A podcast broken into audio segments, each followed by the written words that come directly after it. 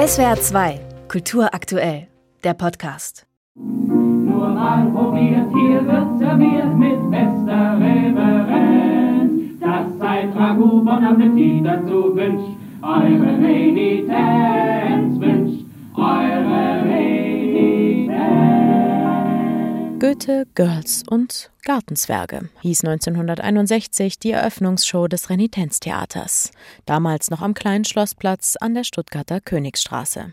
Der Walk of Fame ist lang. Sarah Leander, Konstantin Wecker, Emil Steinberger oder auch Bülent Ceylan standen schon auf der Bühne des Stuttgarter Renitenztheaters.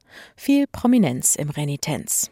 Ein Blick auf die Bilder in der Ausstellung im Stadtpalais macht aber nicht nur deutlich, welche Stars hier aus- und eingegangen sind, die Ausstellung betont auch die thematische Offenheit des Theaterhauses, erklärt der ehemalige Intendant Sebastian Weingarten, der die Ausstellung mit kuratiert hat. Mit dieser äh, Toleranz auch, die damit verbunden war und der künstlerischen Freiheit, die man hatte, bin ich aufgewachsen und habe das auch später versucht zu übertragen halt auf die Intendanz, die ich dann 20 Jahre inne hatte fast und es war ein Zuhause für mich. Weingarten hat sein Amt in diesem Jahr abgegeben.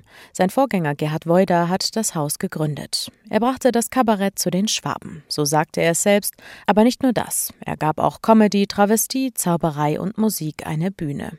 Die Ausstellung zeigt auch Erinnerungsstücke wie Woiders Flügel oder Mobiliar aus der Zeit des ersten Standorts des Renitenztheaters. Wir haben Requisiten rausgesucht, die noch im Fundus waren. Wir haben noch Originalstühle aus der Königstraße 17, alte Gartenstühle, die damals sogar benutzt wurden, sehr bequem.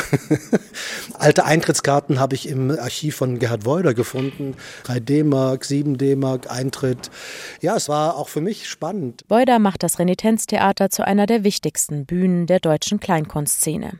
Und er hat ein gutes Gespür. Viele Karrieren begannen hier, unter anderem die von Otto Walkes oder Matthias Richling. Und das setzt sich fort, sagt der neue Intendant Roland Mahr. Das Besondere am Renitenztheater war immer, dass es eben keine reine Abspielbühne als Veranstaltungsort war, sondern der Name Theater im Renitenztheater eine große Rolle spielte. Das sieht man, glaube ich, auch daran, wie viele Persönlichkeiten man in diesem Rundgang entdeckt, bis in die heutige Zeit, wo eben Schauspielerinnen und Schauspieler, die Kabarett auch machen, auf der Bühne zu finden sind. Das Museum für Stuttgart, genau der richtige Ort, um das Renitenztheater zu feiern, findet Stadtpalaisleiter Torben Giese. Wir sind beide ein Stück Stuttgart, wir ein ganz junges, da ein älteres und wir setzen uns viel mit Stuttgart auseinander. Also ich habe ganz viele Hausproduktionen des Renitenztheaters gesehen, unzählige Witze über Stuttgart 21 gehört, über andere Dinge und ich glaube, das verbindet uns sehr, dass es auch in so einer Kabarettbühne ganz viel auch um städtische Identität geht. Im Zentrum der Ausstellung, die mit alten Plakaten und Erinnerungsstücken zu einem Streifzug durch die Stuttgarter Geschichte einlädt, eine multimediale Installation, abgetrennt durch die Originaltheatervorhänge der zweiten Spielstätte in der Eberhardstraße.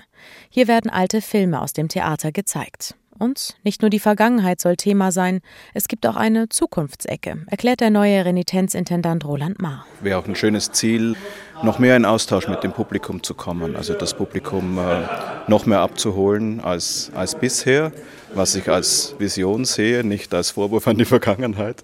Im Gegenteil, das Publikum ist uns immer sehr treu geblieben. Da wurde im Haus, finde ich, sehr, sehr viel richtig gemacht. Und dass jetzt das sperrige 62. Jubiläum gefeiert wird, passt doch ganz gut zu einer Kabarettbühne, die sich selbst nie zu ernst genommen hat. SWR 2 Kultur aktuell. Überall, wo es Podcasts gibt.